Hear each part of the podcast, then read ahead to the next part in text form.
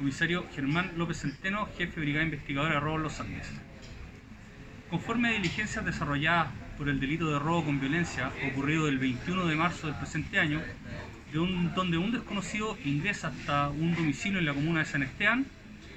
procediendo a intimidar y violentar físicamente a una mujer de 85 años de edad, a la cual quedó inconsciente con heridas de gravedad, donde posteriormente fueron sustraídas diversas especies de valor desde el inmueble. Con esta información se tramitó una orden de investigar con el Ministerio Público, desarrollando diversas diligencias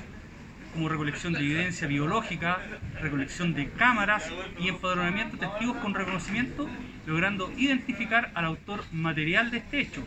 quien fue detenido por parte de oficiales de esta brigada investigadora de robo para ser puesto posteriormente por el delito de robo con violencia a disposición del juzgado de garantía de los Andes.